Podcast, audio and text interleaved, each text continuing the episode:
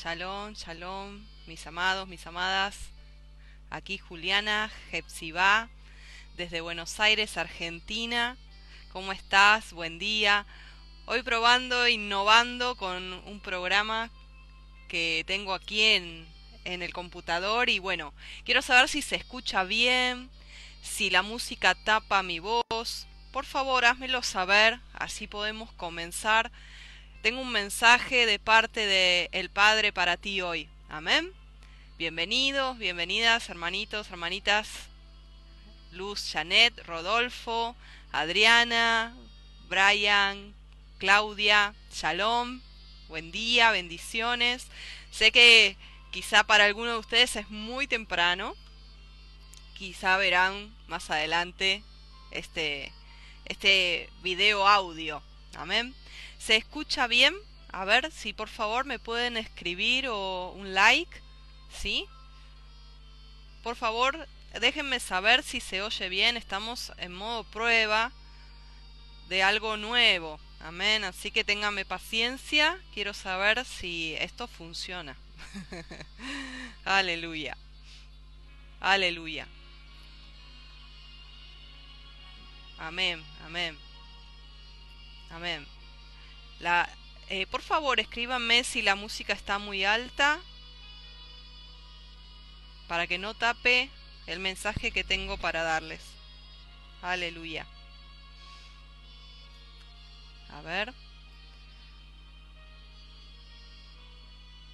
Ya vamos a comenzar este mensaje que el Padre tiene para nosotros hoy. Amén. Aleluya. Aleluya. Muy bien. Shalom, shalom. Perfecto, perfecto. Muy bien. Entonces, como se escucha bien, vamos a comenzar. Aleluya, aleluya.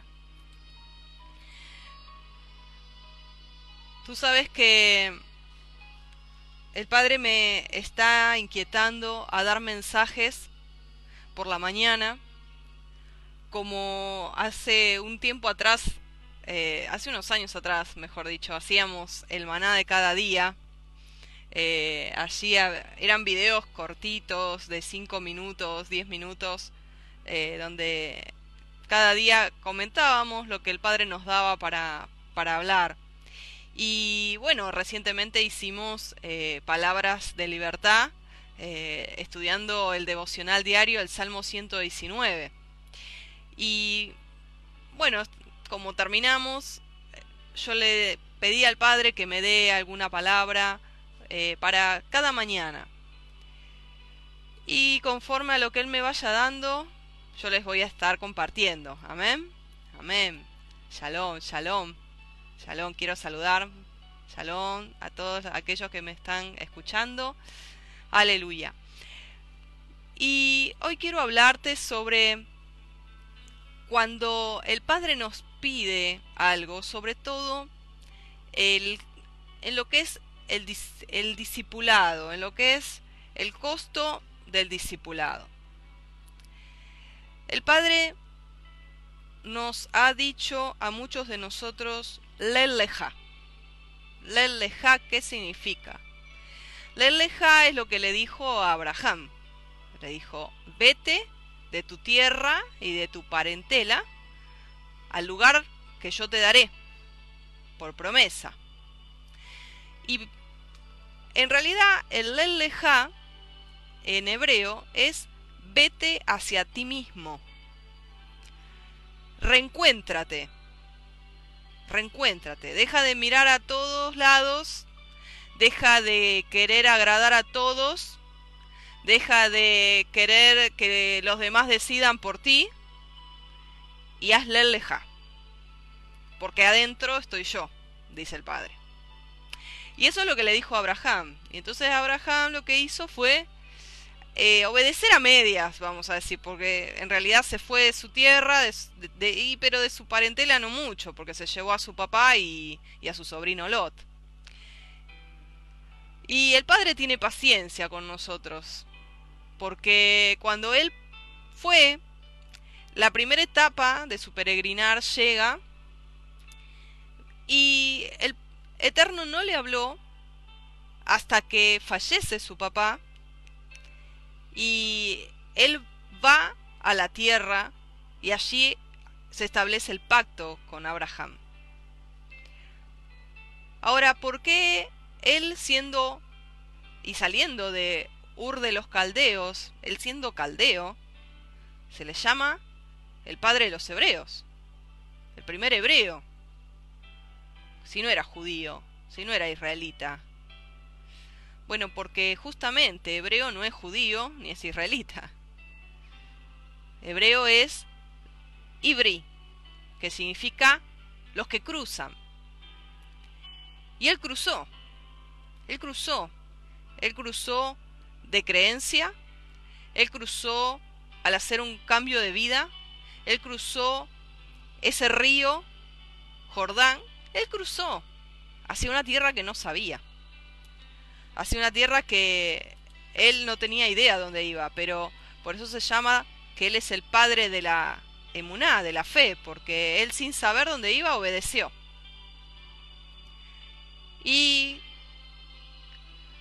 qué tal de nosotros? ¿Qué pasaría si el padre te dice, ya está, se terminó un ciclo aquí, en este lugar. Vete de aquí. Vete de aquí.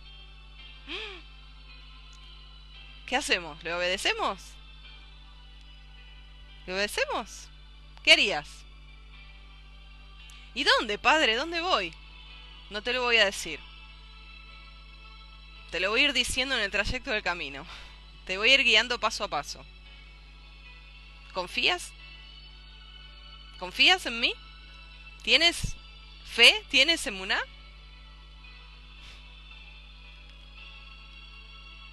Qué dilema, ¿no? Qué prueba. Y Abraham salió. Y ese es el costo de muchas veces el sígueme de Yeshua.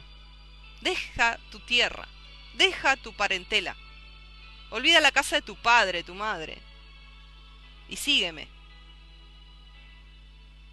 El costo del regreso a casa. Yeshua dijo, yo soy el camino de regreso al Padre. Nadie viene al Padre si no es a través de mí. Y nadie viene al Padre si Él mismo no lo trae. No es una cuestión humana. El que no deja padre, madre, hijos, no puede ser mi discípulo. Y el que no renuncia a todo lo que posee, aun su propia vida, no puede ser mi discípulo. Porque nadie es profeta en su tierra. Yeshua mismo dejó sus afectos y él era itinerante. Él iba de un lugar al otro, dice que no tenía dónde reposar su cabeza. Los hermanos de él lo creían loco. Sus conocidos, sus vecinos, decían, ¿no es este el hijo del carpintero? Sufrió rechazo, burla, humillación, y dice la palabra que el discípulo no es mayor que su maestro. Así que si él sufrió rechazo, incredulidad, burla, agresión, hasta decirle que tenía Belcebú, ¿cuánto más a nosotros, sus talmidín, sus discípulos? ¿Tú dejas los afectos por él así como él los dejó por ti? Él se fue de la casa de Miriam, de su mamá. Él se fue. Se fue a Capernaum. Porque nadie es profeta en su tierra. Y sí, es difícil, es un proceso de duelo, que duele. Por eso es morir al yo. Por eso es que el grano de trigo está muriendo en tierra y tiene que ser partido por cada circunstancia adversa exterior, pero que a la larga produce fruto al ciento por uno. Como decía Pablo, cada día muero para que el Mesías, Yeshua, viva en mí y pueda actuar a través de mí. Entonces lo que el Padre te dice hoy y me dice hoy es que la vuelta al Padre, de regreso a casa por las sendas antiguas, a las raíces hebreas de nuestra fe, comienza haciendo teshuvá, dando un giro, arrepentimiento de cómo venía viviendo. Y ese giro se produce no por obra humana. O sea, nosotros no lo iniciamos, porque nadie puede volver al Padre si el Padre no lo trae. El Ruach HaKodesh del Padre nos abre el oído, oímos su silbido y viene un reconocimiento de la voz del buen pastor. Entonces ahora solo escuchamos el Shema Israel. Y no solo lo escuchamos, sino que lo oímos y lo obedecemos. Porque también el Ruach HaKodesh, el espíritu de santidad, renueva el espíritu de nuestra mente y nos abre los ojos del entendimiento. Amén. Aleluya. ¿Cuántos me están entendiendo? Amén. Ahí un like. ¿Sí? Amén. Claro que sí. Te animo a que estés compartiendo este mensaje. Amén. Te animo a que estés compartiendo este mensaje fresco.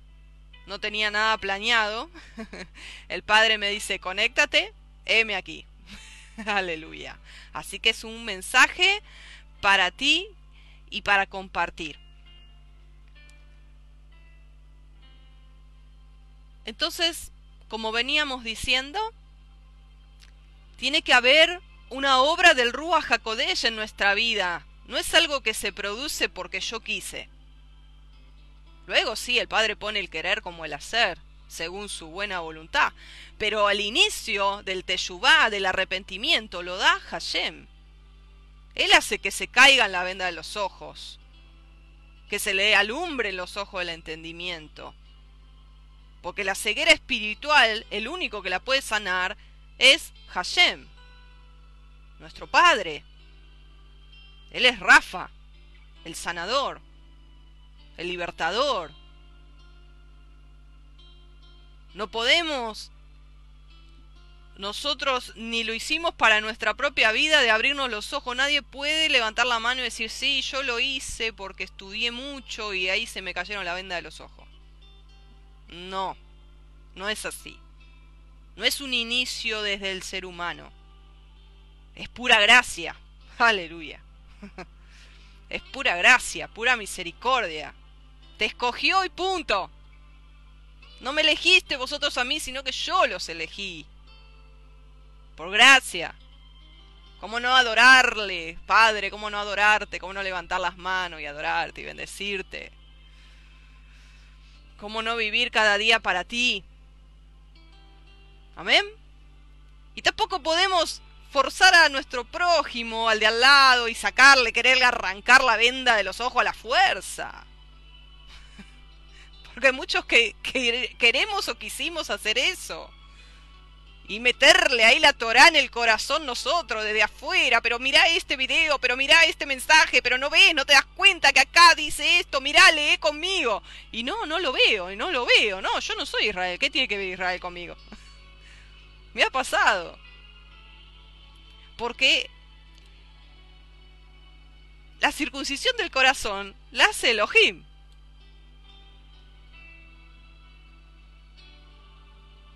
No hay, no hay, no hay acá brazo de carne. Para nada. Y el teshuvá, el, el despertar del hijo pródigo y del darse cuenta, ¿dónde estoy? Estoy entre los cerdos. ¿Qué es esto? Yo soy un hijo del Padre rico. ¿Qué estoy haciendo acá? Ese clic, ese volver en sí, como dice la palabra, lo hace el padre. Lo hace el padre. Ahí el hijo pródigo estaba solo. Es más, estaba entre los cerdos, que representan demonios. Entonces, ¿quién fue a buscar? ¿Quién fue a buscar al Gadareno? ¿Se podía hacer algo con el Gadareno? Tenía legión. ¿Se podía hacer algo? Dice que era imposible. Imposible, dice que rompía cadenas. que lo querían atar, que era una fiera, porque pobre hombre estaba enajenado, no estaba ni endemoniado, ya era enajenación lo que tenía. Ya le había tomado todo el ser. Y el único que pudo hacer la obra fue Yeshua. Elohim mismo, yendo ahí. Entonces, ¿qué quiero decirte con esto?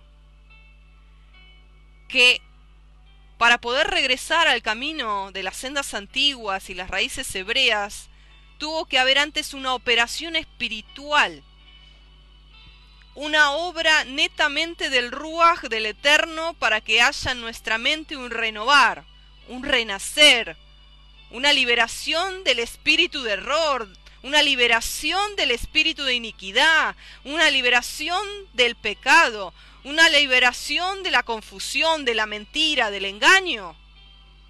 Todo eso es obra del espíritu de Hashem sobre nuestras vidas para poder ser llenos de la verdad con la luz de la Torah viviente que es Yeshua, Hamashia, en nuestros corazones. Aleluya. Es recién allí cuando, como el hijo pródigo, nos vamos a dar cuenta del estado en que estábamos.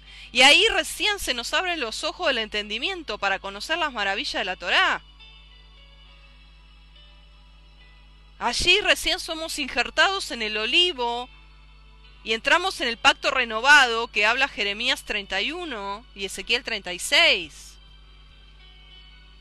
Ahí su ley está escrita en nuestro corazón y el Ruach HaKodesh nos hace que andemos en sus ordenanzas. Y esta obra del Ruach produce en nosotros un gozo tremendo al discernir esa bondad de Elohim para con nosotros. Amén. Porque Él ha pasado por alto los tiempos de nuestra ignorancia, aleluya. Él ha pasado por alto los tiempos de nuestra ignorancia. Y Él vino a traer libertad a los cautivos, abrir la cárcel a los presos del error, del, del paganismo, a traer gloria en lugar de luto, manto de alegría en lugar de espíritu angustiado. Y nosotros, mis amados, mis amadas, que hicimos Teshuvah, tenemos la unción del Kadosh, la cual nos enseña todas las cosas, para ser libres, para ser libres. Ya no tienes que estar apegado a nadie, ya no dependes de ningún pastor. Hermanita, a las hermanitas les hablo, sobre todo a las hermanitas mayores. Acostumbradas toda su vida a depender de el ministerio pastoral, a depender de la oración de sus líderes. Me enfoco en las hermanitas mayores porque al ser muchas veces solas, necesitan esa contención, que obviamente muchas veces no la tienen. Pero la contención viene en la hermandad, la contención viene, por eso el Padre me mandó a hacer el grupo Mujeres de Sión. Porque para eso está el grupo. Para contención. Para ser hermanas. Que si una cae, la otra la levanta. Para eso está la familia de la emuná, la familia de la fe. Somos hermanos para contenernos unos a otros. Pero el Padre nunca, nunca, nunca quiso que ningún ser humano se enseñoree de otro. Porque recuerda cuando él dijo, entre las naciones, sí es así. Se enseñorean los gobernantes, pero entre vosotros no será así. Sino que el que quiera ser grande debe, ¿qué hacer? Servir. Servir, no ser servido. Y tomó el lebrillo, tomó la toalla, se agachó y empezó a lavar los pies a sus discípulos. Qué enseñanza, ¿no? Qué ejemplo. Entonces, ¿a qué voy con esto? La unción nos enseña todas las cosas. El buen pastor es Yeshua, la cabeza. Tenemos que ir a Él. Tenemos que recurrir a Él. Para ser libres no tenemos que andar a nadie pegados. El apego afectivo trae codependencia y eso es idolatría. Te lo quiero repetir. El apego afectivo y la codependencia trae idolatría. Es idolatría. Ay, pero ahora, hermana Juliana, ¿cómo voy a hacer? Que si tengo que salir de la congregación, si tengo que salir de, de, este grupo de, de, amigas, de amigos, ¿y cómo voy a hacer? Y ahora con mi familia, ¿cómo voy a hacer? Y yo no puedo vivir sin fulano, yo no puedo vivir sin, sin mi amiga, y yo no puedo vivir. ¿Cómo no puedo vivir? ¿Qué es eso de no puedo vivir sin un ser humano? Lo, es, lo has endiosado. Lo has endiosado. Nosotros no podemos vivir sin Elohim. Sin Yuhet Bajei. Él es nuestro oxígeno. Él es el aliento de vida. Ahí hay apego.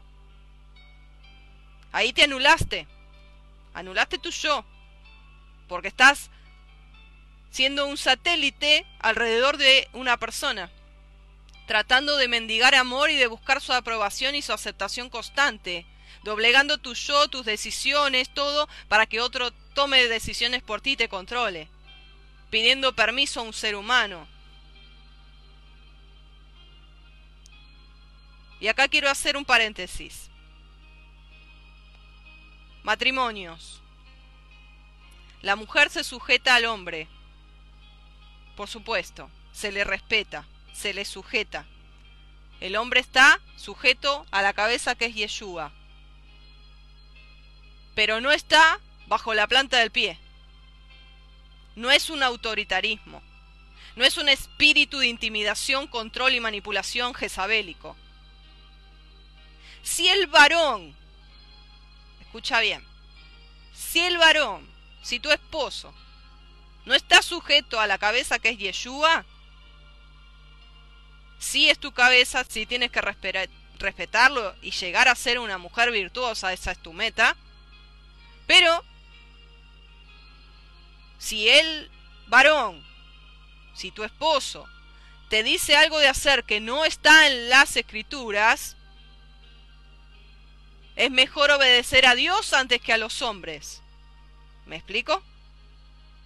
Si tu esposo te está diciendo algo que es contra la palabra, es mejor obedecer lo que dice tu Padre Celestial antes que tu esposo. Que el Padre te dé misericordia, que el Padre te dé discernimiento y que el Padre te dé sabiduría. Eso es lo que tienes que pedir. Y eso es también ser una mujer virtuosa.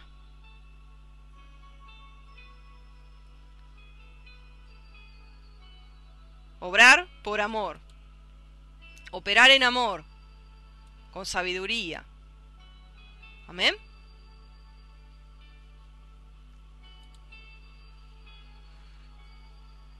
Entonces, mucho apego afectivo te afecta en tu vida espiritual y te voy a explicar por qué. Y te afecta el... Eh, yo creo que hay mucha gente, muchos, muchos, ¿eh? Muchas ovejitas que todavía están en el cristianismo o que están cruzando el río pero quedaron ahí en el medio del río las corrientes que la están llevando acá para allá en una transición y no pasan al otro lado porque no quieren soltar. Porque están apegados apegadas. Y apegadas no solamente a personas apegadas a su forma de vivir, apegadas a su confort, apegadas a algún objeto, apegadas a una comodidad, apegadas al reconocimiento y fama.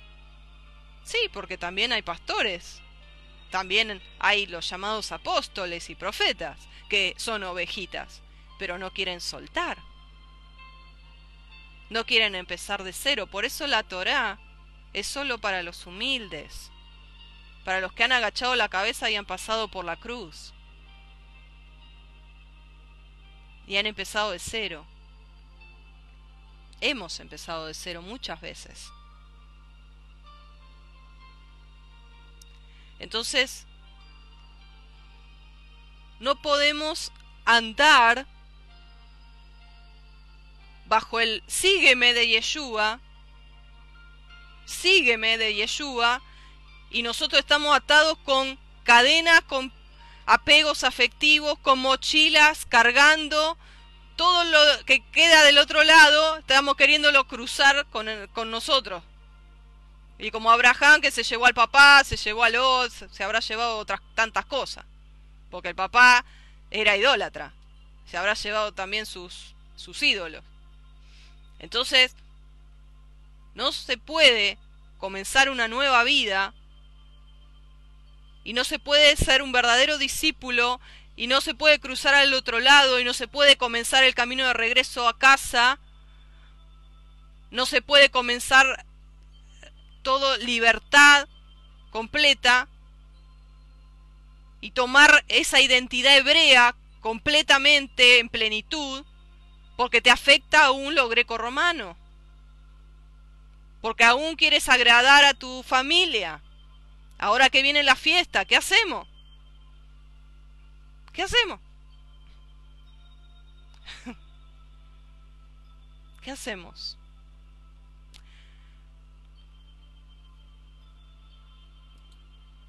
Para pensar, Sabiduría. Sobre todo adquiere sabiduría, dice la palabra, ¿no? Porque el principio de la sabiduría es el temor a Dios y, y es lo que te va a dar. Ahora, andad el amor. El cumplimiento de la Torah es el amor.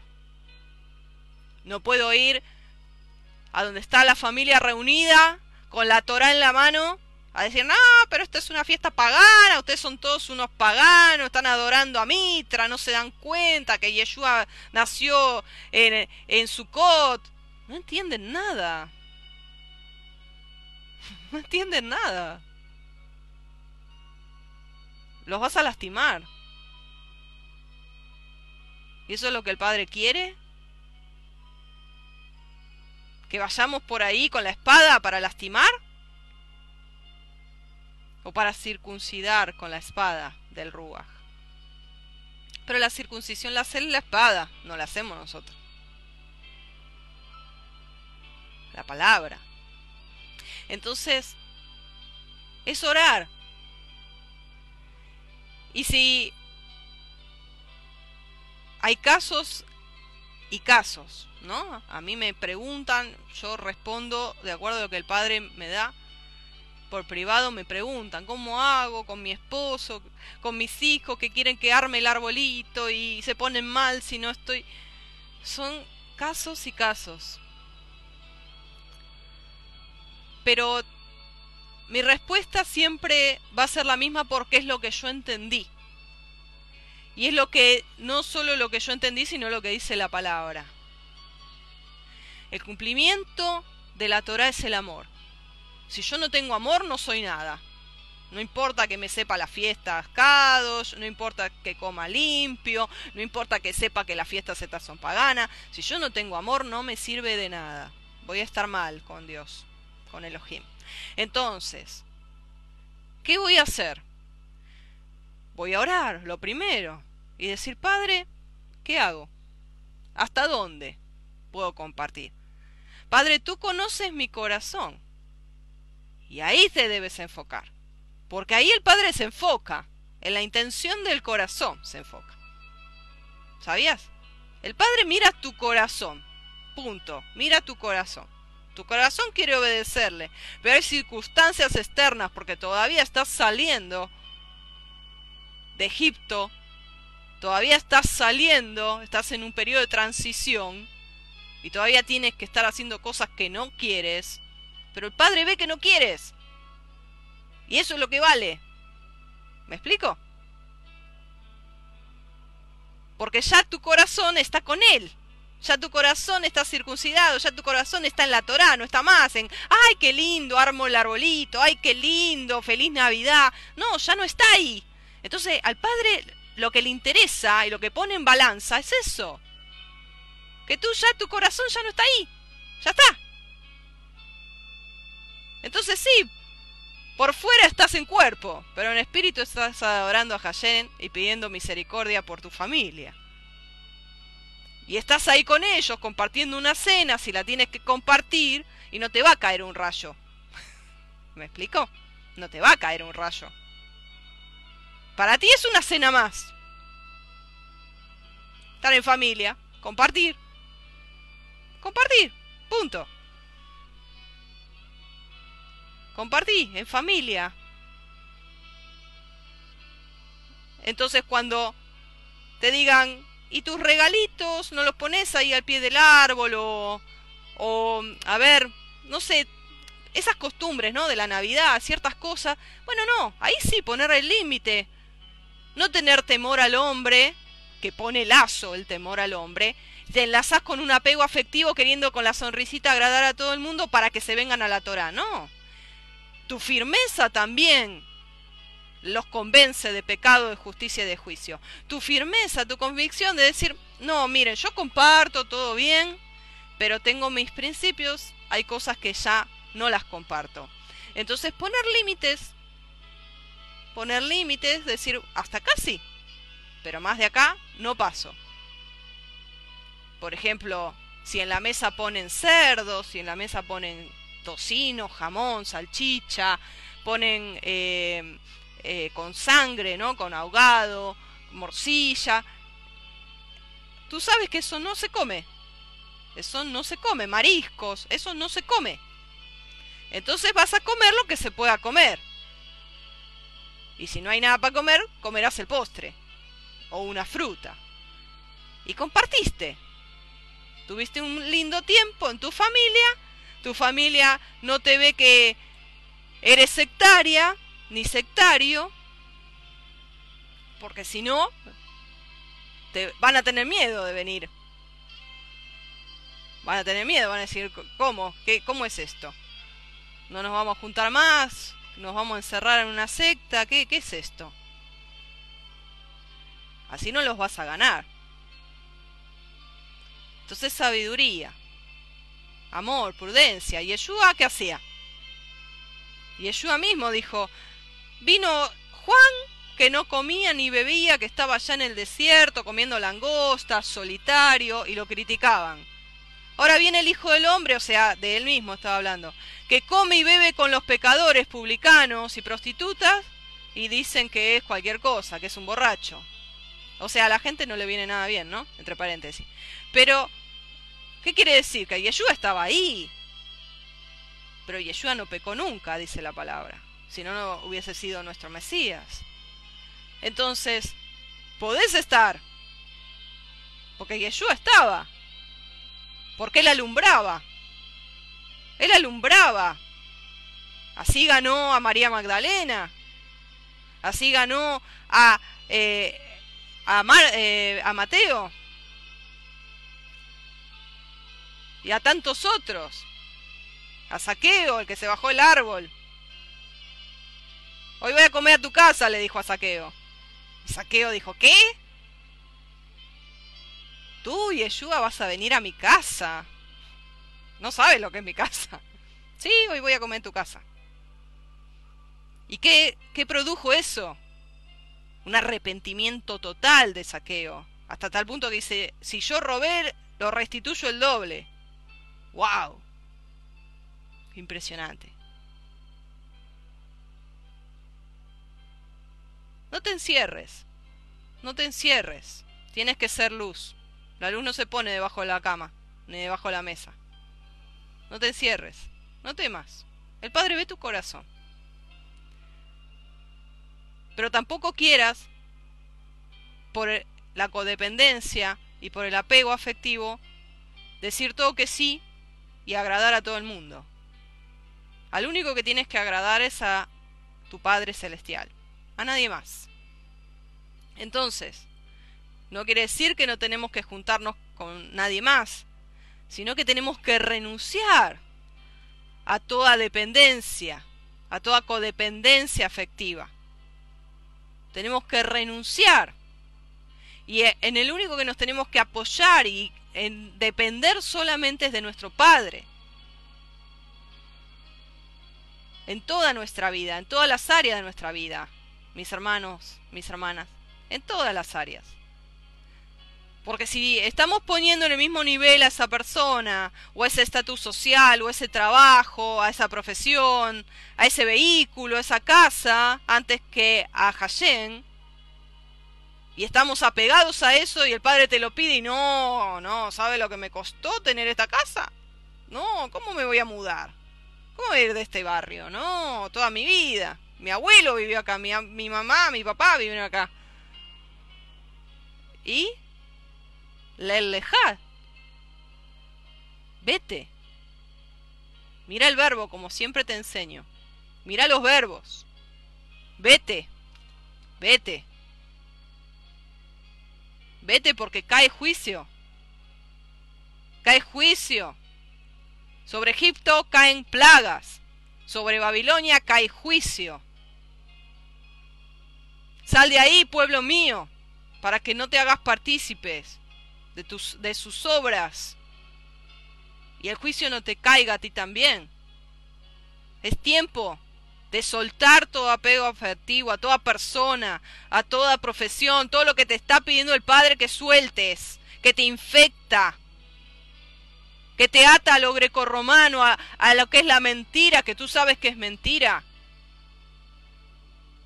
Y sí, para algunos el costo del discipulado de estar a los pies del Mesías, va a ser doloroso y muy costoso. Pero Yeshua dijo, Él no nos engañó, Él lo dijo bien clarito, dijo, el que no renuncia a todo lo que posee no puede ser mi discípulo. Fue bien claro. El que no renuncia a todo lo que posee, aún a su propia vida, no puede ser mi discípulo. El que pone la mano en el arado y mira para atrás no es digno de mí.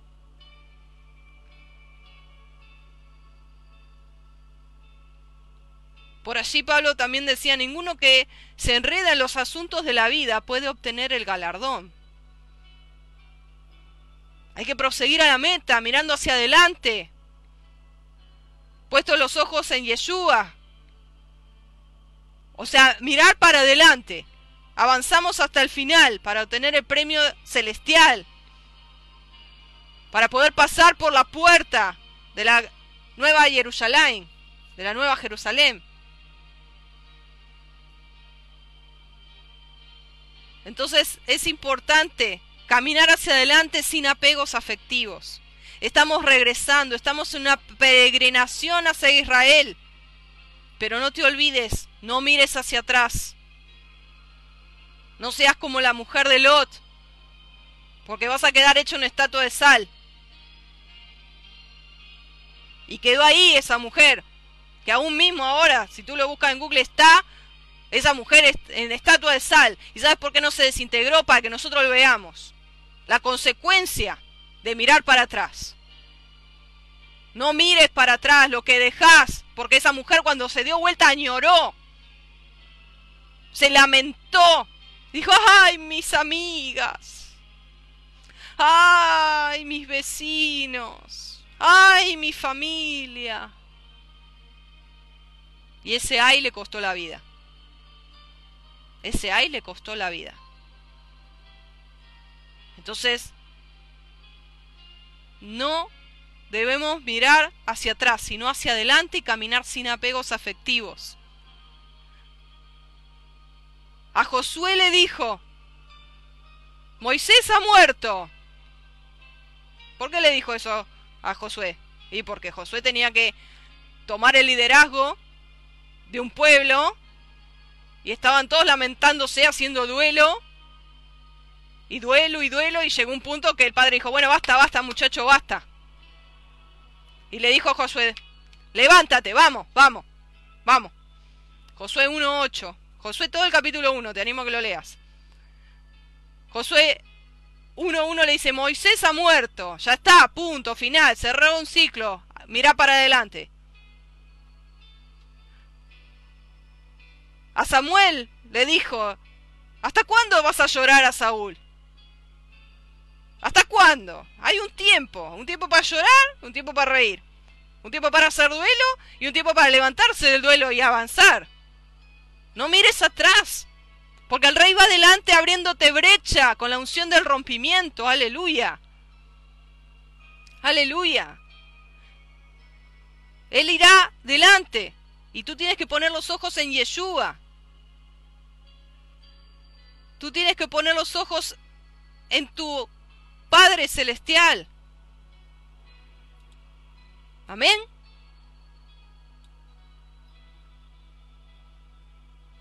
Entonces, hoy el Padre te está diciendo, yo voy delante, yo voy delante, suelta, suelta, suelta aquello que te retiene para terminar de cruzar.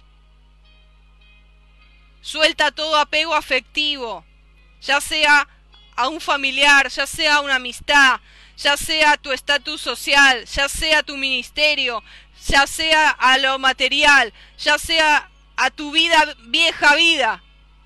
Ya está. Basta. Cruza. Obedece. No mires atrás. No llores más lo que estás dejando. Mira hacia adelante. Dice la palabra en Miqueas, te la quiero leer para concluir. Miqueas 2, 12 y 13.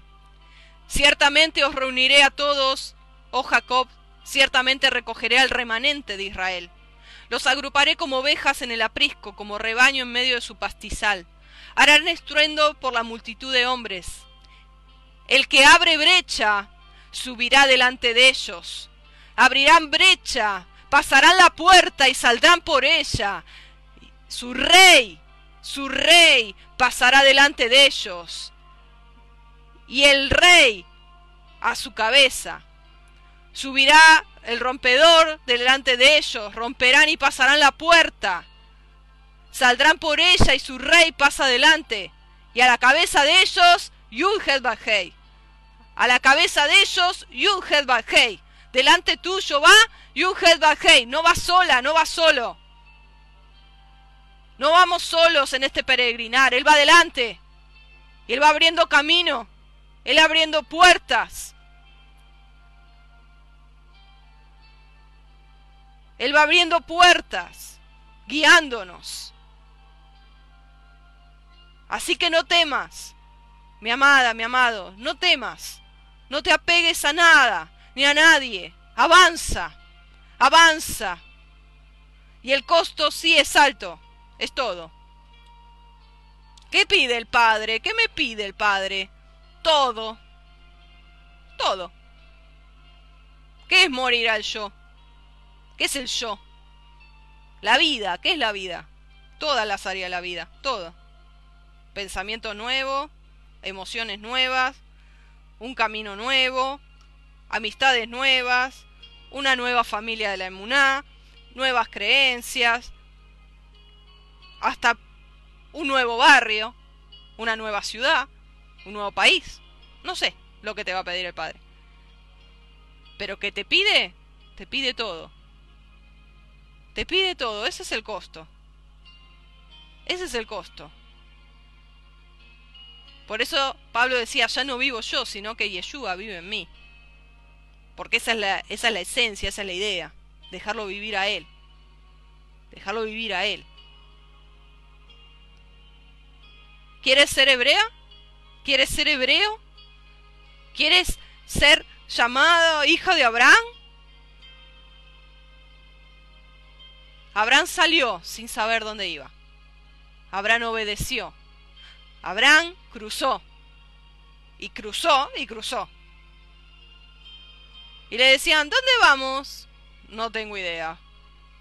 El Padre nos guiará, paso a paso, día a día, qué hacer. Eso es emuná, eso es fe. accionar. Porque, ay, sí, yo creo. Ay, qué lindo esto de la Torah. Sí, lo creo, está buenísimo. Me encantó, buenísimo. Pero no te levantas de la silla. Pero todos los domingos seguís yendo a la iglesia. Pero seguís comiendo cerdo y marisco. Pero seguís festejando fiestas paganas. Pero te seguís juntando con gente que el padre sabes que no quiere. Entonces, ¿de qué fe me estás hablando? La fe es acción, porque la fe sin obra es muerta. Entonces, si me amáis, guardad mis mandamientos. Si me amáis, guardad mis mandamientos. ¿Vos lo amás? ¿Tú lo amas? Bueno, demostrárselo. Demostrárselo despegándote, de, dejando de idolatrar. Empieza por pedir perdón por toda idolatría. Si estás apegado a alguien, a algo, o a ti mismo, a tus conceptos, no sé. A lo que estés apegada, apegado. Empieza a despegarte. Y empieza a renunciar a toda idolatría a todo apego afectivo. Porque cuando en un momento el padre te diga, ya, ahora, vamos, corriendo, cruza, se te abrió el mar, adelante. Ay, no, pero espera que voy a saludar a fulano, no, espera que, como dijo un discípulo, espera que entierre a mi padre, que entierre a mi madre, no, deja que los muertos entierren a sus muertos. Tuve delante, tuve delante, sígueme, sígueme. No puedes seguirlo si estás mirando para atrás. Tienes que mirar para adelante para ver dónde él pisa. Porque si pisas en falso te caes. Esta palabra viene de parte del trono y sé que es para muchos de ustedes que están escuchando y para los que escucharán. Que podamos avanzar fieles al llamamiento supremo que Él nos hizo. En agradecimiento de su eterna misericordia, que en el linaje fuimos linaje escogido en la línea genealógica, tú y yo, para guardar Torah. Y para que a partir de nuestro linaje nuestros descendientes guarden Torah. Qué llamamiento supremo. Y que poco, muchas veces, valoramos otras cosas más que ese llamamiento.